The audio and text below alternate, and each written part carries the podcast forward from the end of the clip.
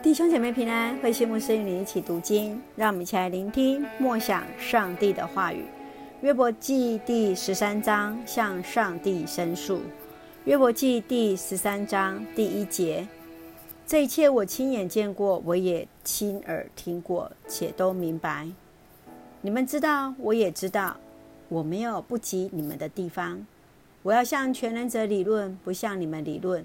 我要向上帝辩明我的案情，你们的谎言掩饰了你们的无知，你们是不能治病的医师。如果你们闭口不言，或者有人会以为你们聪明。现在，请听我抗辩，留心我的诉愿。你们为什么撒谎？你们的假话对上帝有益处吗？你们想替上帝辩护吗？你们想上法庭去为他陈明案情吗？如果上帝小心审查你们，他会找出什么好东西呢？你们以为可以愚弄上帝，像欺哄人吗？纵然纵使你们在暗中偏袒人，他也一定谴责你们。上帝的尊严不使你们惊惶失措吗？你们不畏惧他吗？你们陈旧的格言像灰尘一样没有用处，你们的辩论像泥土一样薄弱。你们住口，让我说话，后果如何由我自己承担。不管会有什么后果，我准备冒生命的危险。我已经没有希望，即使上帝杀我又怎样？我仍然要在他面前为自己申诉。也许我的勇气会救我。因为邪恶人不敢面对上帝。现在，请听我要说的话，安静地听我申诉。我已准备好要提出抗辩，因为我知道我会被宣判无罪。上帝啊，你要指控我吗？若是这样，我就住口，情愿死去。求你同意我两项请求，我就不从你面前躲藏起来。求你别惩罚我。求你别恐吓我，上帝啊，你做原告，我来答辩，或者让我起诉，你来答辩。我究竟犯了什么罪，做了什么错事，让我知道我的过犯，我的罪名。你为什么避开不见我？你为什么把我当敌人看待？你要恐吓被风吹动的一片落叶吗？你要追赶一根枯干的麦梗吗？你严厉指控我，要我承担幼年所犯的过失。你用铁链锁住我的脚，监视我所走的每一步路，连我的脚印也查看了。你使我像一块腐朽的木头，像一件虫蛀的衣服。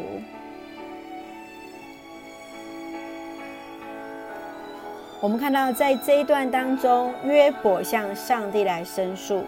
约伯表明，他并不比他的朋友来愚昧，他清楚知道朋友跟他一样，对上帝的认识还是无知的。从第一节到第十九节，约伯知道真正认识上帝的人会知道，上帝不需要人替他辩论，上帝他自己有自己的方式。接续在二十节到二十八节，约伯对上帝诉说了他的请求。求主来听他的陈情之后，再来惩罚他。接续，他向上帝来提问，他想知道的是自己究竟犯了什么罪。最重要的事情是，约伯认为他没有罪，他不应该受到这样的惩罚。让我们一起来看十三章这段经文的思考。我们来看第十四节：不管会有什么后果，我准备冒生命的危险。约伯在苦难的打击当中，他仍然极力地向全能者理论，向上帝来辩明。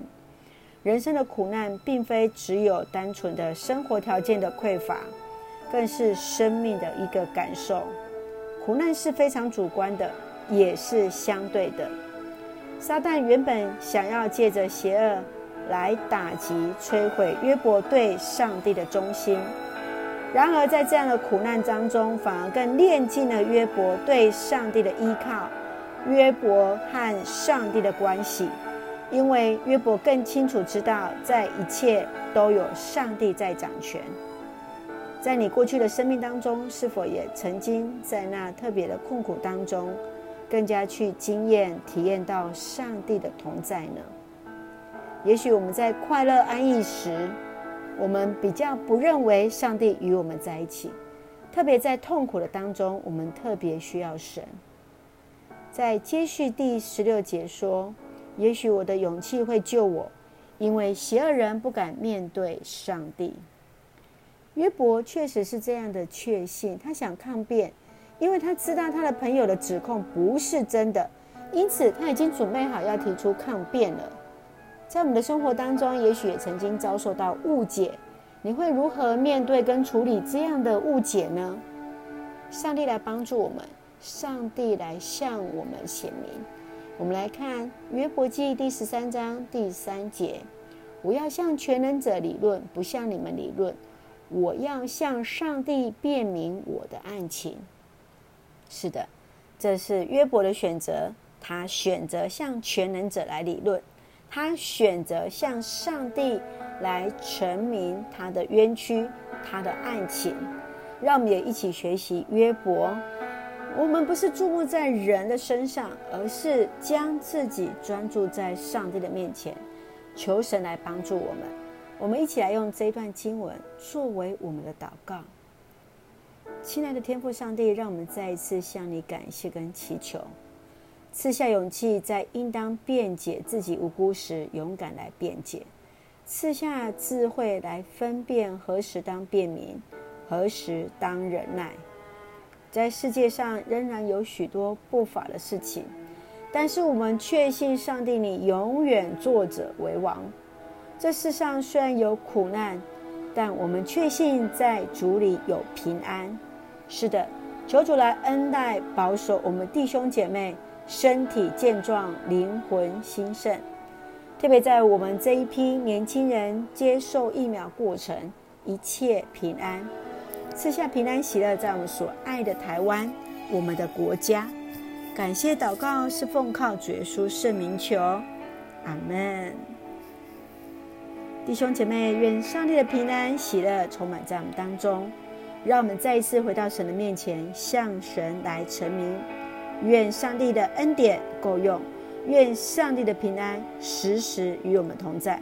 不要忘记，今天上帝依然要与我们同行。弟兄姐妹，平安。